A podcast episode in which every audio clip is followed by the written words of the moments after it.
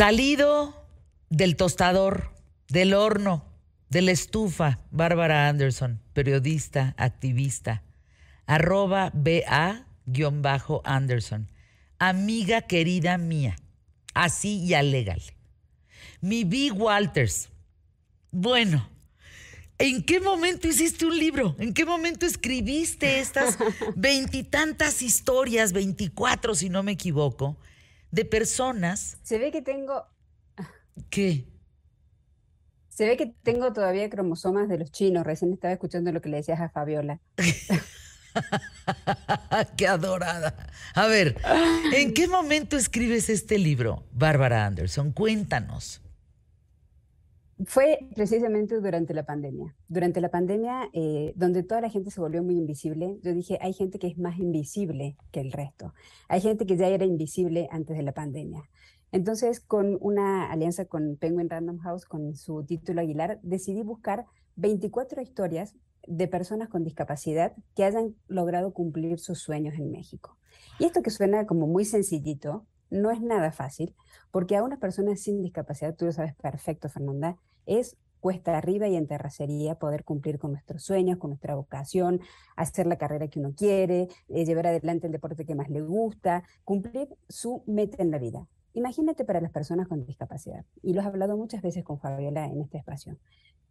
Son personas a las que se les niega la educación, la salud, el acceso, el ingreso, el eh, derecho. Y a pesar de todo esto, estas personas, estas 24 personas, y hay muchas más, por supuesto, eh, yo quería sacarlas del closet de la discapacidad y ponerlas a la vista y que dejen de ser invisibles y que sean un excelente ejemplo de que hay una potencia en México, hay muchísimo talento encerrado en las personas con discapacidad que merecen una oportunidad. Solamente hay que asomarse un poquito a verlos. Bueno, miren, así se aplaude, así se dice muchas felicidades por esta, esta obra, este trabajo y fíjense, Escuchen esto. Todos somos diferentes, pero en la risa somos iguales. Así empieza este trabajo de Barbara Anderson.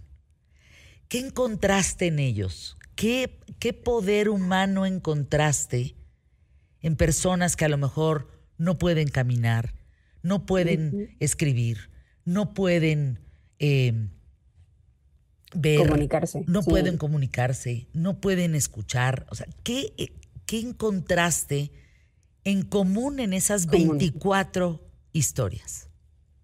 Una de las cosas que me pidió Penguin era que sean mitad de personas que hayan adquirido la discapacidad por alguna situación a lo largo de su vida y aquellos que hayan nacido con la discapacidad, para ver también incluso cómo se lleva adelante una condición de vida.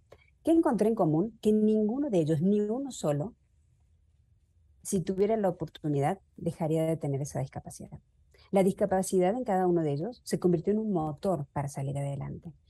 En, el caso de una chef y sommelier que es ciega en la Corte Suprema de Justicia, ella dice, yo le agradezco a la, a la ceguera haber tenido este doble motor interno para superarme, para estar por encima del resto, para poder demostrar un poco más. Y eso la llevó hasta el comedor de la Corte Suprema de Justicia a, mm, Mariana Díaz Figueroa, que también es abogada y trabaja en la Corte Suprema de Justicia, fue la primera mexicana en ganar un juicio de discriminación por discapacidad en México. Esto en el 2015, no vayas a creer que fue hace mucho tiempo. Ninguna de estas personas que nacieron con una discapacidad o que la adquirieron eh, durante su vida por un accidente, como le pasó a Jorge Font, que tú lo conoces perfecto, o en el caso de em, José Videla, que también es muy conocido, es este joven que se le cayó, ¿se recuerdan ustedes? Un camión de la basura del segundo piso sobre su coche hace un par de años. Eh, Bárbara, paréntesis, paréntesis, perdóname. Estaba yo con mi hijo, yo sentada en el piloto, en el coche, yo manejando, mi hijo al lado de mí, en el semáforo al lado de donde cayó el camión, yo estaba llevando a mi hijo Santiago al catecismo. Nosotros vimos cómo cayó ese camión encima de él. Es de las cosas más brutales que ni Santiago ni yo vamos a olvidar nunca en nuestra vida. Bueno, José no se arrepiente nunca de que se le haya caído ese camión encima. Quedó cuadripléjico. Él estaba haciendo ya su, eh, sus prácticas, era eh, médico cirujano, estaba haciendo sus prácticas y volvía del hospital y lo tuvieron que volver a llevar al hospital en un estado fatal.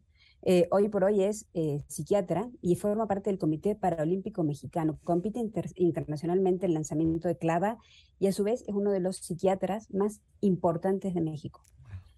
José se reconstruyó completamente y él tampoco. Me dice, yo no me movería ni un centímetro de ese semáforo, donde tú sabes, ahí en el, sur de la ciudad. Eh, Mariana Castillo también. Roxana Pacheco iba caminando, se le cayó una pared sobre el cuerpo y quedó cuadriplégica y ella fundó algo que es fundamental en este país, que es el Instituto Mexicano de la Sexualidad y la Discapacidad.